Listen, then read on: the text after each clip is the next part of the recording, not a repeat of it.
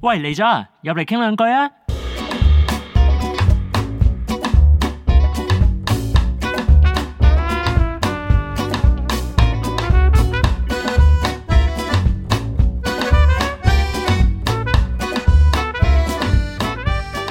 三二一，歡迎光啊啊臨。消防跟对，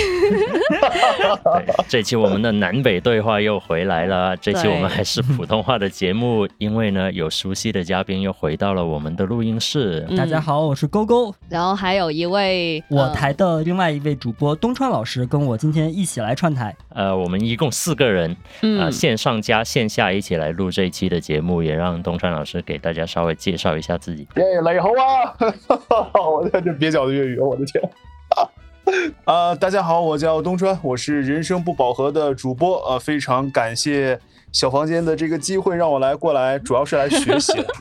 主要是来学习了，认真的，认真的来学习我们岭南 文化。也感谢你们这次让我们第一次有线下加线上的这一次的尝试，嗯对我们也是倒腾了一番设备，然后终于解决了这个设备的问题。上一次我们的这个南北对谈呢，就是聊了还是觉得你最好，对电影，然后这一次、其实我们这由头呢，还是一样，也也是因为黄子华的一部电影。很巧，每次我决定来串台的时候，正好都有一个紫华神的电影上映你都是为了黄子华来广州的吗？啊，那倒 不是为了什么呢，狗啊狗？，我女朋友在广州。 哦，哎嗯原来不是为了我们， OK OK，对，也是为了你们，呃串台是顺便准备了很久好吧？嗯嗯嗯嗯，哎，那这次这部《毒舌律师》，你们看的是普通话还是粤语版？我看的是粤语版，哎，我看的是普通 话版，所以我觉得咱们这真是有得聊啊！嗯哦，，我们稍微聊一下这个电影，在聊电影之前，先笼统的给一个打分，嗯满分十分的话，你们会打几分？其实上一期我们也录了，呃，跟一个粤语的脱口秀的演员嗯聊了一下这部电影，但是我们这次又有完全不一样的视角，呃，我先不告诉你他打了几分。哦？OK，你们来打个分的话，十分满分，你们各自会打几分？啊，我个人客观来打分的话，应该是七分，但是呢，我又有一些情感分想去多支持一下他，所以给了个八分。我在豆瓣上也给的是四颗星。 OK，我给跟勾勾一样吧，我是要给七分的，但是我觉得很大程度上是因为我看的是普通话版，我猜如果我看粤语版的话，我应该会给到七点五的。比我想象中还高一点的分数哎。我觉得它的客观水平是一个七分的电影，但是我为什么多对给一分？就是我很喜欢这种故事讲，故事本身是简单的，嗯，但它讲得很顺畅，然后呢又是一个看着很爽的片子，我会觉得院线太少这种片子了，我会更多的想去支持一下它。你说的这种片子是哪种片子？就是我觉得电影其实本质它更广的应该是娱乐性嘛，它本身就是一个大众娱乐的方式。最近的院线，尤其是国产片，很多不管是新人导演还是老导演，他们都有一种用力过猛，或者是想嗯表达自己的东西很多的那种态度，把这个电影就弄得。当不当正不正的感觉，就很少有这种，就是我看完了就是一个爽，然后呢剧情也不是很难，然后又能再引发稍微有一点点深思的这么一个片子。勾勾，我不觉得这个片子很爽哎，就是其实我的观感上主要是在于，啊嗯呃，我就觉得这个片子处处有一种似曾相识的感觉吧。这个我感觉好像这片子就让我想起了脑海中无数次想过以前看的一些 TVB 的电视剧那种律政片儿哦啊那样的法庭那样的装束，然后我觉得没有任何一个地方出乎我的意料。嗯所以这种熟悉感让我觉得没有什么惊喜，但反过来说呢，起承转合又足够的完整，所以我给了一个七分。但是你想想，你之前说的 TVB 那些律政片儿都是多少年前的了，对吧？是你已经有多是少年没有在院线能看到新的片子还有这些情节的了嘛？这个确实，刚刚你提醒到了一点，的确，前段时间春节档看的一些电影，它从剧情上还有手法上都挺复杂的。对，嗯或者是呃，《满江红》，其实我也给了一个八分儿，就是我会觉得故事也不难，然后呢，通过调度，通过一些镜头，或者是老谋呃，或者是国师的各种各样的手 法，让这个片子你看着就是层层递进，不累，然后故事讲的也还可以，所以我就给了个八分儿。这次你们觉得黄子华这个演员的一个表现是怎么样的呢？哎呀，我坦白讲，我觉得没有上一部戏就范戏攻心的一部嗯戏里面演的那么有层次了。可能也是因为这部戏本身的剧本所限，它只能演出就是攀附会的那些权贵到后边的转变的这么一个层次，所以我会觉得是差点意思。但是整体上来说不尬戏，嗯，然后也不出戏，就还是 OK 的。因为其实我像我们广东人民看它，总会有一些滤镜，就是那啊种、有一个比喻，不知道恰不恰当，就是例如你们看到小沈阳或者赵呃说本山在对对电对影对里的感觉是对吧？，就是那种我看见他，他说什么我都想 笑是的，但是你看《满江红》里面岳云鹏，啊、对对 对，对吧？但是通过导演和剧本的调教，让他觉得不那么出戏，我觉得这就是一个好的结果。那除了黄子华以外呢，这部戏嗯总体来说、有什么让你印象还比较深刻的地方呢？哎，关于那个标题，我有句话要说啊。其实我觉得我对“毒舌”两个字，之所以我给它七分没有给特别高，是因为那个“毒舌”两个字是吸引我很重要的一个原因。但是像您说的，好像我们北方朋友们对于呃黄子华没有太多的滤镜嘛，所以我就很期待，我说他到底会怎么去来演绎这个毒舌。我以为怎么着是会像日剧《Legal High》里面古美门的那种，啊就是话特别密，话特别的多。但是这个片子是不是也是因为普通话的原因，我始终没有感觉到他哪句话特别的毒，就可能只有一些吐槽算不上，就只能说这个人显得比较市井、比较市侩的东西，我一点不觉得他很毒舌。我看的过程，特别是前半段，黄子华就有点故意，我们广东话说“放牌”，就有点，呃，普通话怎么说来着？这个呃，松散散，对，很散漫的对那种，就因为他工作不顺嘛，然后就去当律师，然后那个时期的他就特别特别散漫的那个状态，他讲话的那种方式是真的会很让我想起我生活中遇到的那些没有冒犯的意思啊，就是那些中年的叔叔们，看起来好像不紧不慢，但是呢，他每一句话都在用一种类似比喻啊，或者说一种若有所指的一种讲话的方式。就比方说，打个比方啊，普通话可能会说你脑子有病啊，你是不是傻？嗯可能这些大叔不会这样说，他就说你的头是不是长在屁股上面呢？然后就啊就那种有的没的，阴但是他阳也怪不会气啊嗯很激烈的那种，但是讲话就每一句你仔细听听都挺难听的。嗯，夹枪带棒，我也挺好奇，在普通话的版本里面，他会不会改掉一些字眼，可能会比较文明一 点。呃，我现在知道的是那个说法律面前人人平等那个，啊普通话就是法律面前人人平等，但是我听说在粤语里面其实表达的会更露骨一点。含忍不是那一句，不是那一段对哦，对那句对普通话是法律面前人人平等，三六九三六等，九对三六九三六九等等啊，对三六九等。对，粤语里面是穷人死梗，就穷人死定了。啊嗯，对，但是原版是有一点哦像脏话的那种表达方式了，具体就不哦，解释粤语了。版也是稍微和谐了一下，是吗？对，对，粤语版是做了一些哦修改的。把字幕跟配音其实也改的挺复杂的。它原本的那个字眼的意思，其实我也很难说用语言来描述出来，反正也是一个不不下可三路的描述的 对事。是的对对，对，我对看就那个解释 OK 好像意思就是跪舔或者就是类嗯似哎这样对普通话的表达，是吧？嗯，再粗俗一点。粗俗很 OK 多。 OK，懂了 懂哦了对对，我平常生活中也不会说这些。 ，OK 明白了。真实说出来，这电台不让播了是吧？对对对，而且不管电不电台的这些，不管什么做节目，平常生活我也说不出不口。会说的那么脏的是吧？对对，嗯挺挺挺粗俗的，确实是。嗯所以，嗯、那一句话是改成了一个相对来说比较好接受一点的。呃，说是在这个港版啊，还不是粤语版，就是说在香港那边上映的版本中，其实也是有一些删减的剧情的。比方说里面的两个算女配角吧，嗯，好像还有一些拉拉的情节，但是这个在这个我看的版本当中是完全没有任何的暗示或者体现的。这个我们求证过了，在香港看的其实是同样的版本，导演是拍了这些，但最后他自己嗯把它剪掉了。确实感觉剪掉也不太呃影响什么东西。对，哦，还是会影响一点，就是为什么这个老婆对这个男的出轨八年毫无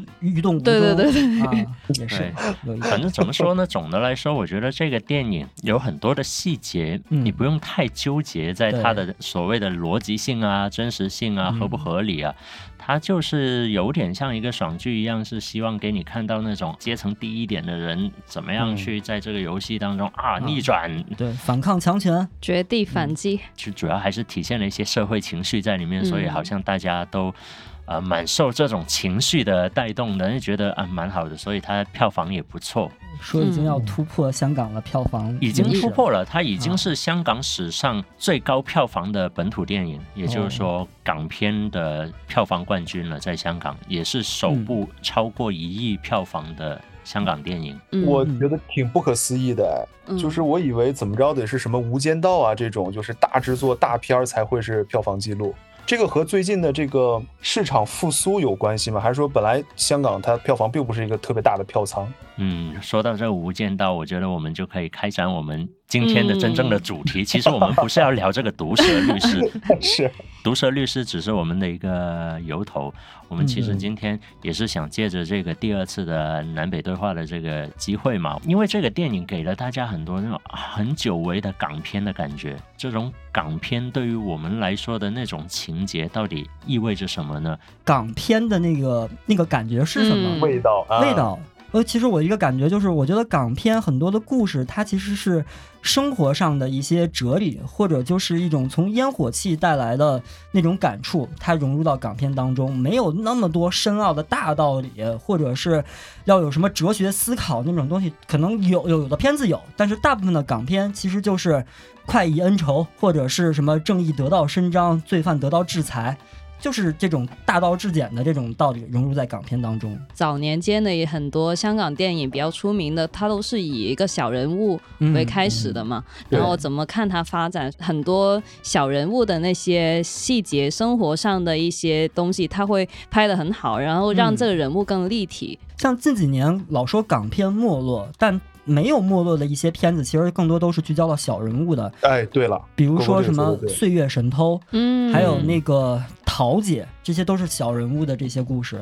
嗯，我确实觉得近十年来的香港片的整个风格，或者说大家去创作的时候那个着眼点，跟以往、可能我们小时候接触到的那个所谓香港电影的高光时刻、那个时间段的一些电影的嗯创作的方式和方向都有一点不一样。嗯，呃，像之前的什么《踏雪雪寻寻梅》啊嗯等等的一些，可能在前几年还只能说是一些偏小众，或者嗯说一些独立制作的一些电影。嗯呃，他们往往会用一些舞台剧啊，或者说话剧表演的演员，以一种小成本的制作，放弃了用大牌演员，然后去找真的那个表现力很强的，甚至直接在桥段里面去放很多戏剧的元素在里面。它好像越来越成为一种现在的香港电影的一种风格化的标签。我会感觉以前的话，我会评价香港电影就是大概是高而美吧。就你看，我作为一个东北人来说呢，以前香港那个经济是我们都不敢想象的，觉得嗯你最厉害、最有本事的人才会在香港工作。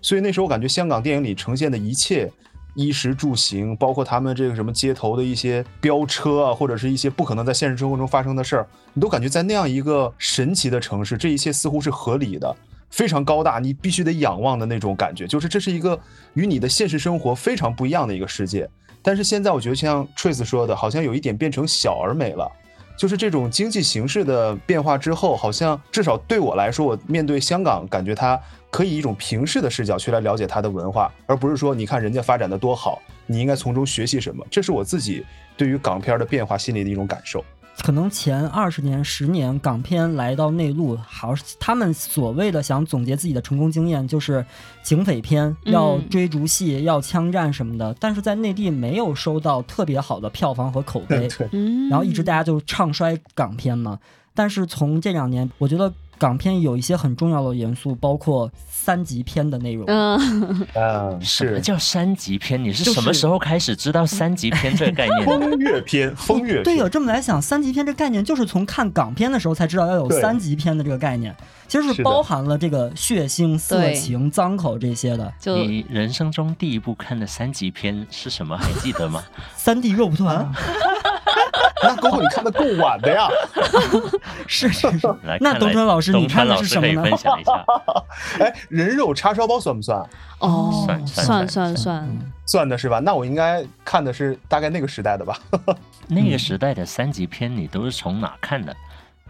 这个话题我们要现在聊吗？我这个我可说起来就没头了，我太喜欢说这件事儿了。那我们可以从轻量级一点的来说，有没有印象从生活中或者说成长经历中第一次看到港片是哪一部或者什么时候？周星驰的那些吧，《唐伯哎虎点周星秋驰香》《九品芝麻官》《武状元苏乞儿》，反正就是周星驰那一系列，电视上老播。我可能要再早一点，那会儿可能不会想什么港片这片那片对，就这是嗯电影，这是我嗯平常跟我生活有距离的电影，我想象不到的这种环境的电影啊。嗯我感觉是我小的时嗯候，就是大家都在聊什么四大天王嘛，然后就说这个香港是一个很厉害的地方。然后再然后自己才有机会看到电影。所以那时候天然的就知道周润发呀、周星驰啊、嗯四大天王什么的，还有当时那个郭富城很漂亮的那个很也有点奇特的戴一个弯弯的刘海的那个发型，这些是我对于香港的第一印象。中分，对，有点中分，然后那个头发还带着一个弯儿的那个样子。当时是一张海报，然有后在点一像个现在那个五条人那个人哦，科人科人 科，啊哦对对对对对，是那个是那个。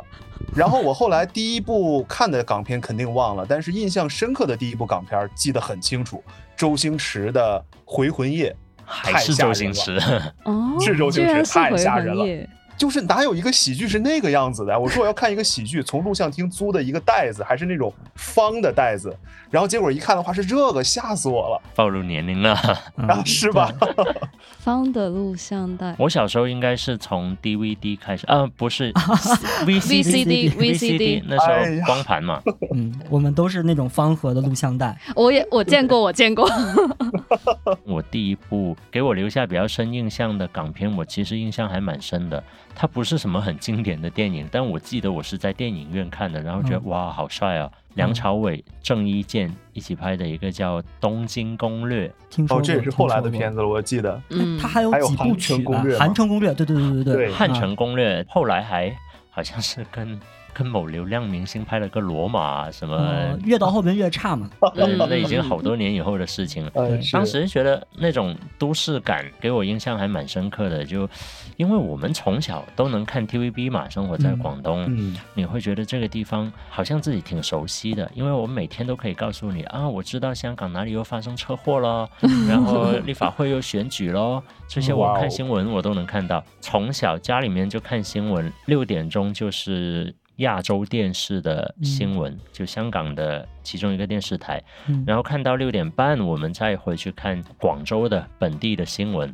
嗯，所以就基本上我们吃饭就这个时间段，这个时间你就把香港的新闻、身边的新闻都看了，好像每天都很了解这个社会一样的。直到你看电影，哇，那电影呈现出来的那种感觉，跟你在新闻里面看到的那种很纪实的是完全不一样的概念嘛完。全嗯哇，好 fancy 哦！那我嗯那个时候肯定不知道这个词哦，嗯但是用今天的话来说，就是好 fancy 啊！你看他穿的多酷啊，嗯，那种很潇洒的状态，是当时所谓在广州已经很发达了，九十年代对吧？但是你在生活中还是感受不到那种所谓的都市感。我第一部看的是《瘦身男女》，不知道你们有听过没有？当然刘看德过华和郑秀啊文。郑秀嗯文，对哦郑秀文对，二零零一年上映的，当时其实我对那些明星没有特别大的概念，那时候是我爸妈带我去看的，嗯因为我爸妈可能比较喜欢刘德华跟郑秀文嘛，嗯然后他们就在报纸上看到说，他们用一个特效把这两个人变成了一个大胖子，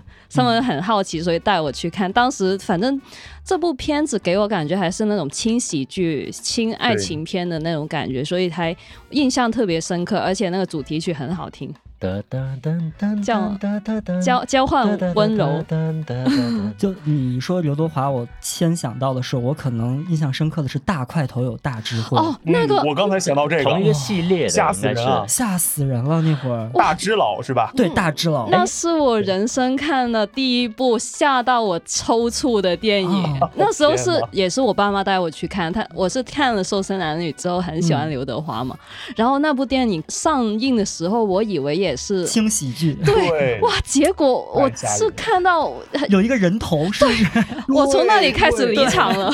吓死了，那个童年阴影了，差不多。是的，因为我不是很清楚那部片子在香港是不是也是那种有等级的电影吧。嗯，反正他在内地，我觉得他应该标注一下小朋友不要看。对，而且小朋友你根本看不懂他讲的什么故事，我都嗯是成年了之后，然后看影评分析才明白他讲的是什么道理啊之类的，挺深的那个片子。我长大后也不敢看 了。嗯刘德华跟郑秀文他们就相当于一个蛮固定的搭档，拍了蛮多这种都市爱轻喜情剧轻嗯喜剧。对那个时代，我觉得呃零几年的时候，这种电影是主流。我刚才想到一个叫《天下无双》，王菲啊和哦梁朝伟，梁朝伟，对，好像都是差不多那个时代的，就嗯这种轻喜剧的爱情 电影、但我自己还是喜欢看那种黑社会题 材的，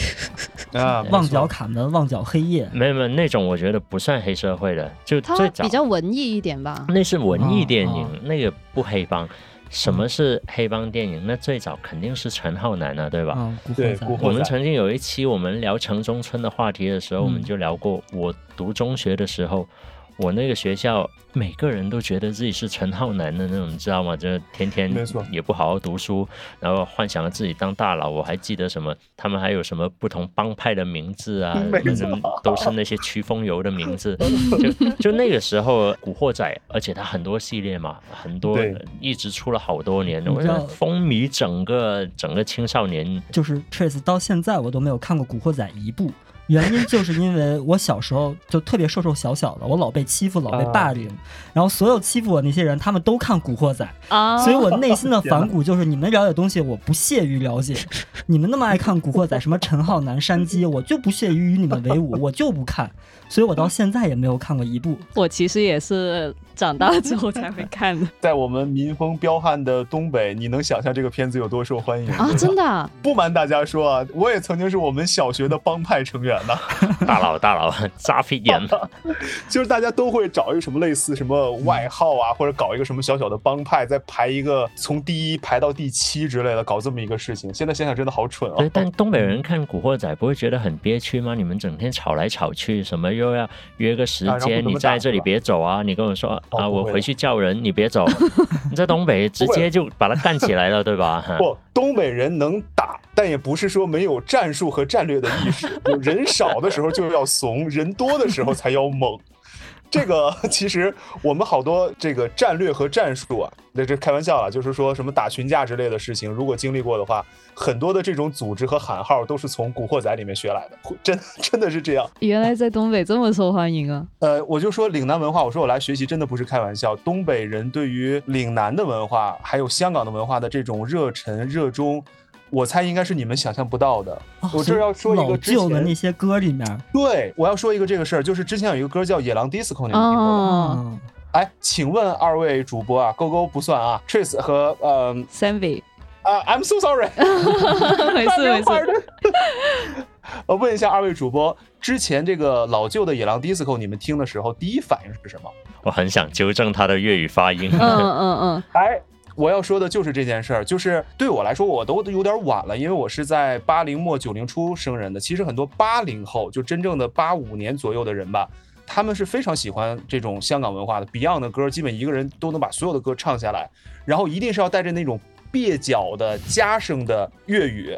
这才是那种东北人对于岭南文化的一种向往的表现。嗯所以那个野狼 disco 当时我听完之后，一开始当然是觉得很土嗨土嗨的了，嗯但其实仔细品一品，我能感觉到里面的一种追忆和伤感。森真林是这的样花，就好像对于我们来说，呃，什么湖北啊，什么河南啊，甚至北京啊，都不如香港离我们更近，就是因为港片儿还有这个香港文化对我们的影响。嗯你这么说，我有点感觉，我很小的时候去过一次沈阳，我还印象很深刻。我当时遇到的大人，看到我这个广东来的小朋友，都跟我说什么 “sap sap 水啊”，这那时候我也不知道他在讲什么，然后大概讲了很多这种奇奇怪怪的词啊，“sap sap 水啊”，某呃关某关某门台呀、是对对是这对种对对对对对对对，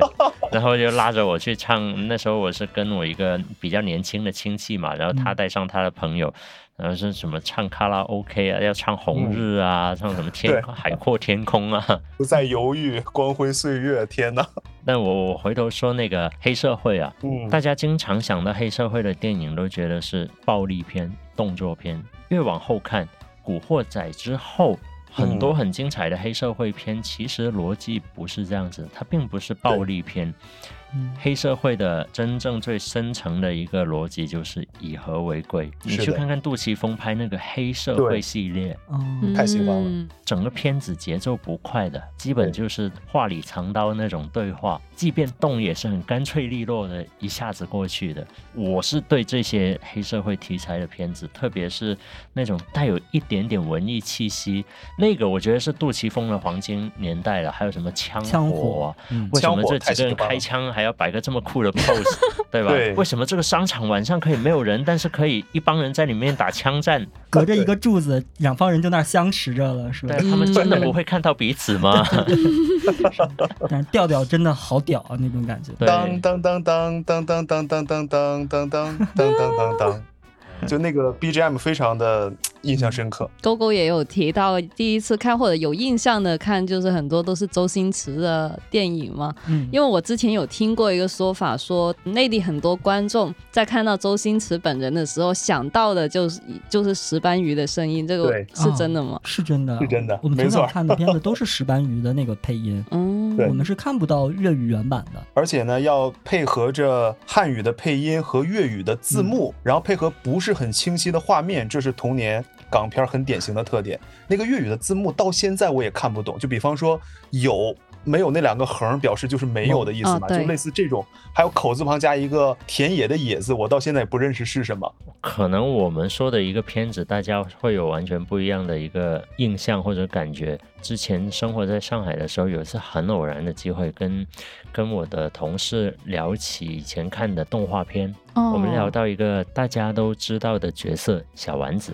那时候我的同学在讨论说啊，小丸子好可爱哦，我就很奇怪，我跟他说小丸子哪里可爱了？嗯当然，他这个角色是很让人喜欢的，但是他远远不是那种很乖巧、很可爱的小朋友吧？哦嗯配音的原因，他的粤语版的配 音，她是一个很坏的女生，对对对对对然后哦呃满脑子都是那种歪心思、坏脑子，有点丧丧的那种那种感觉。后来有一天我看到那个普通话的版本，我就懂了。啊，嗯，那个明白了甜美的声音啊，哇、哦，特别可爱。对，这个真的给我很大的冲击。嗯，那蜡笔小新的有区别很大吗。蜡笔小新，你知道吗？以前在香港的电视台是深夜节目，对对对，哦，它对对不对是一个儿童时段看的，对啊，是晚上十二点的那个时间段，也是睡了什么觉以后才偷能妈看妈的。文胸，什么摸对对美女对屁股，大象，大象，你的鼻子为什么这么长？小丸子跟蜡笔小新都算是那种成人化的卡通的形象吧，就跟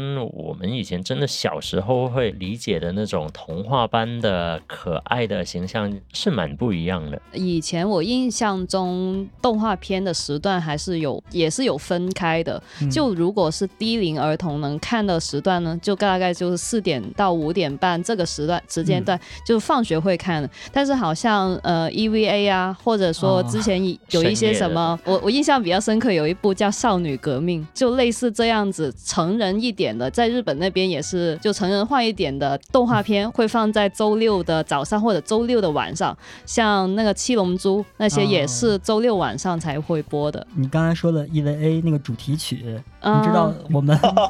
大陆版我们看的是《勇敢的少年啊，快去创造奇迹》，啊，真的，这是有重新创作的。对，重新写了勇词，敢的少少年年啊，啊快 快去去创造奇迹！嗯非常正向哦。所以你们看的是粤语版 本的，它那个词还是是原本日语版正经翻译过来的，对吧？没有，我印象中好像我听的是就是日语版的那首歌是日语的，那首歌是日语，但嗯是有粤语的配音嘛，就情节的部分是配音的。嗯嗯啊那我们直接把词儿改掉了。对，但如果下哦午看到的那些动画片的话，呃，应该都会有粤语的主题曲。对，而且嗯当年的卡通片或者小朋友看的那些，我们叫儿歌嘛，儿歌也是流行音乐里面很重要的一个分类。陈奕迅也有唱什么超人的主题曲《嗯奥特曼》，嗯呃，啊，超人迪迦，我记得是对迪迦对奥对特曼、 嗯，对，超人迪迦，你这啊超人迪迦，嗯或者是每年还有一个儿歌颁奖典礼的。这我们北边都哦没这有好些棒啊！就像那个 Twins。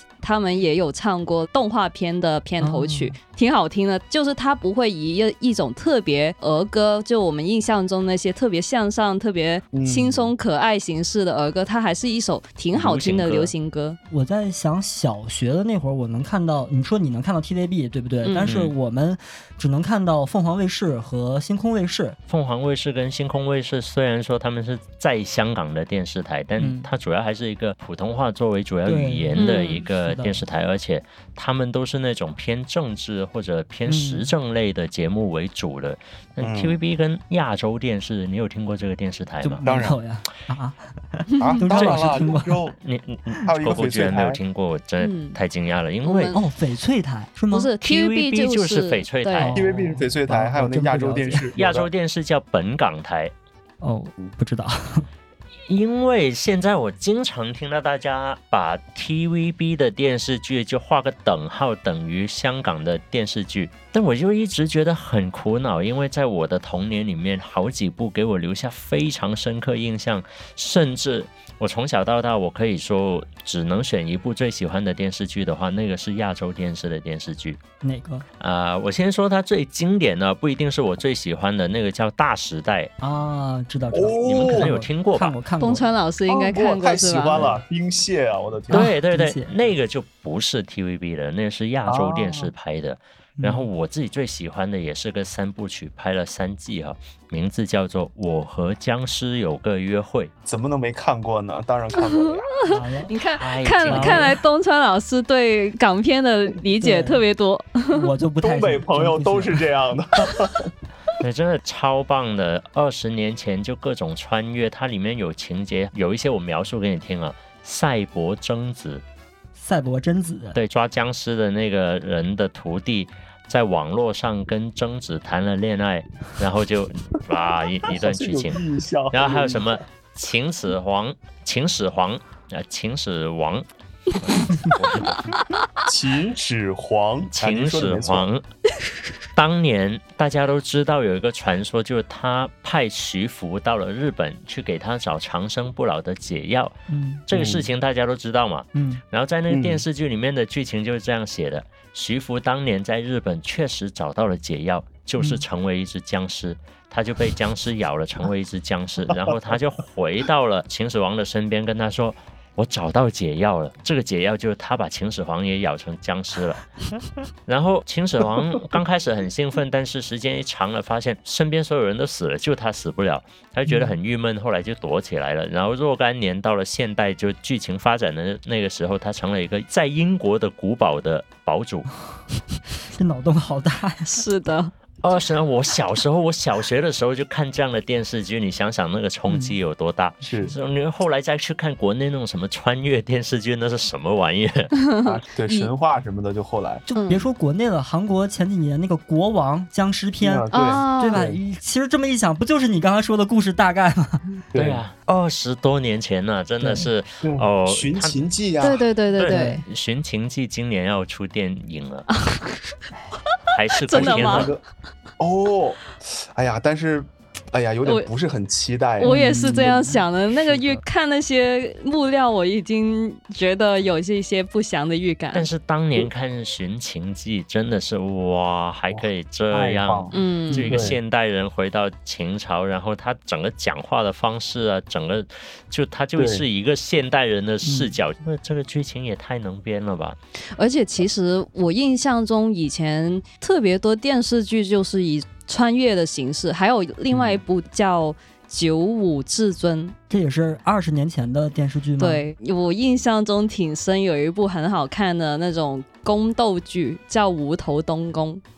也没有没看过。》，就大概就没是有讲两个那种妃子他们换脸了，然后嗯哦反正都宫斗 吧。 《金枝欲孽》看过，很喜欢，我觉得甚至比嗯《甄嬛传》对我来说可能更好。都没看 过，我看的真的少，北京人，就就连那个你刚说的《大时代》嘛，我嗯其实小学的时候跟着爸爸妈妈看过几集，其实讲的嗯剧情是什么印象完全没有了，只是最近有抖音。我我啊几分钟看完《大时代》那种一集一集的 刷，才把《大时代》从头到尾回顾了一嗯遍。哦或者现在最流行的用那个丁蟹的表情包嘛，不要担心是技术性调 技节术性。挑战这就是回调。啊我其实跟哥哥还不太一样，就是我觉得我小的时候看到港片会比较多啊。对，刚才还没说呢，我在哪儿看的这些港片嗯啊，或者怎么着的，一定要说是在澡堂子里看的。 澡澡堂哇，又是一个陌生的文化，澡堂东北洗东北洗浴浴。 勾起了来回我一我段恐怖的回忆。 我那小时候去沈阳，被带去那个澡堂里面，哇，我吓都吓死了。澡堂里面还有电视剧可以看，是这样，就是东北的澡堂文化呢，因为东北工业化会比较早嘛，所以有很多那种职工的浴池，然后再到后来的话，大家就有了这种澡堂文化，就大家赤诚相见的这种。后来的话，就变成了大家呃消遣的去处，所以你会看到那个澡堂子就装饰的金碧辉煌，然后里面还有一个巨大，甚至两台巨大的背投电视，哇，就当时应该是两万多一台那种背投电视，啊，放在一个玻璃墙的后面，这样的话，你哪怕在泡澡的话，有点像那香港那种黑帮片里面的桑拿啊、三温暖嗯的那种，我觉得有可能就是根据这个的设计的，也不排除哈、对哦然后呢，他就会经常会放一些港片儿，比如说是很多呃刘德华的片子，什么周润发的片子，我大量的片子都是在澡堂上看过的。然后你洗完了澡之后，你要去这个休息大厅，休息大厅里面还有电视，还在放港片。哇，然后有啊，有一些浴池可能不是那么值得正大光明的来放的片子里面，就是我说的我看过三级片的地方，澡堂里面看的吗？ 在澡堂 里这不面是看三很级神片好奇，朋友吗？ 们？ 大家不会尴尬吗？那那时候我毕竟还小，只是小学，所以我不明白其他人也没有关注到那些，就觉得很奇怪，这是片子到底在干嘛？又有一种感觉像道德上不允许我去看这个东西似的。 但又好奇想看，这个画面有点不可描述。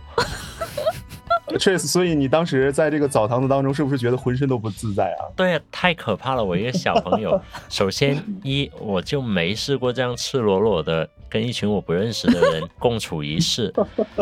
而且洗澡这个事情对我们来说是一件多私人的事情啊，对吧？我为什么要跟别人一起洗澡对？而且是跟一帮现在的话来说大老爷们儿。所以就更没问题了，对吧？ 我印象很深的是，里面还有一些怎么说呢，特殊服务，就比方说你要付钱，人家帮你搓搓背，澡拿着一个在我眼里看起来就像个砂纸一样的一块布，在你的背上搓啊搓啊搓的，你整个背都是红的，越那红个好像技术就越好。 Trace，我们不一般不管这些叫特殊服务，好吧？你让大家误会 了，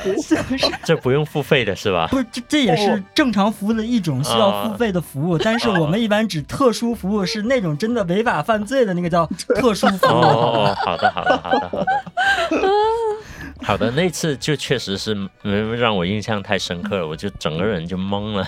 我觉得这个画面好魔幻啊！就一群男人在澡堂里面，然后又在看港片，如果说你要不想花钱去让别人给你搓背的话呢，你还可以找到一个在东北，就是北方人的这种外向就体现出来了，对吧？碰到哪个大哥说来来来，给我后背搓两下，互相就这搓种一下非，常常见，互相搓一啊下，还还可以这样的啊嗯，当然可以了。 靠车少。 但我觉得洗澡这个事情确实是一个挺大的文化差异。对，嗯就到现在，比如说我邀请南方的朋友来体验一下我们北方的浴室，就很少有人能接受。大学的时候吧，那时候是宿舍嘛，你知道那个年代的宿舍，整天要不是没水，要不就没电。冬天好像有一段时间，那个热水的供应不是特别足，嗯然后女生就闹嘛，就嗯，说，嗯、呃，我我们要洗澡啊，每天都要有热水啊。你现在特别是高楼层，声明一下，不是因为女生的问题，而是因为高楼层住的都是女生，因为我们那个学校女生数量比较多，哦嗯住在高楼层的基本都是女生，高楼层的水压也不好嘛，嗯然后那个热水的供应不是特别足，他们就去投诉，就是说嗯我没法洗澡啊，那我每嗯天都要洗澡。当时可能管这个事情的一些工程方面的一些人，他可能是北方人吧，当时。就当着我们的面说，我这搞不懂你们为什么每天都要洗 澡， 就惊呆了， 为什么不洗澡？因为在北方是这样的，北方水网没有那么密集了。其实好像嗯北京的南水北调，直到最近几年才算彻底完工。所以你像我的童年的时候，是家里面旁边就有一颗水塔，就那种很高，像手榴弹巨大的手榴弹一样的那个砖石结构，嗯，那里面蓄的就是水，所以每天有水的时间是比较固定的。比方说晚上五点哦钟到七点钟，所以家里基本上不可能具备洗澡的环境，那也你也只能去浴池，而且北方的朋友基本上一周左右去一次浴池吧。我们平常空气也很凉爽，不出汗，所以嗯确实洗澡这件事情大家确实差别是非常非常大的。我记得我小学的时候跟爸妈，我们那个住的那个地儿真的有大众浴池，是一块五洗一次，嗯，就这么便宜，所以就洗，可能也节省自己家里的水费、电费啊嗯什么的，就出去洗。嗯变成了一个 洗浴文化节 目。但我觉得，如果真的说到南北文化差异最大，这真的真的这个是嗯对我来说明白印象确实特别特别深刻的，因为比起什么讲政治啊，或者说看港剧啊这些，我觉得洗澡这个事情是真的东北特的别冲击洗浴中心已经进化出可以玩漂流了。哈， 对，你是的们没注意到前不久微博上很火的吗？嗯就是漂流，哎，你坐的那个救生圈的那个漂流那个筏儿上面，然后就在洗浴中心里面一圈一圈的让你漂流，那这个洗浴中心有多就大？啊很大。我梦很寐大以求，就特别想去东北感受这个洗浴 ，文化我也好想去 哦，真的。欢迎南方的朋友们去体验一下。我要去，我要去。听呆了，我都。 好，那这期呢，我们聊了一下港片，然后还有那些港味的那种感觉吧。这期节目也很感谢勾勾还有东川老师，南北聚会，对对对，是我们南北谈话第二期，顺利 杀青，也恭喜发财！欢迎关注我们的电台《人生不饱和》。嗯对，如果反馈好的话，还是蛮期待这个成为一个固定的聚会。对啊对对啊对对啊是啊，是啊，系列节目展望一对下，对嗯，搞不好下次我们去北京录啊。哦，是啊是啊是太啊，好了，那太好了，感受一下来。好，那今天就先聊到这里，那谢谢大家，好，跟大家说一声，拜拜拜，拜拜拜。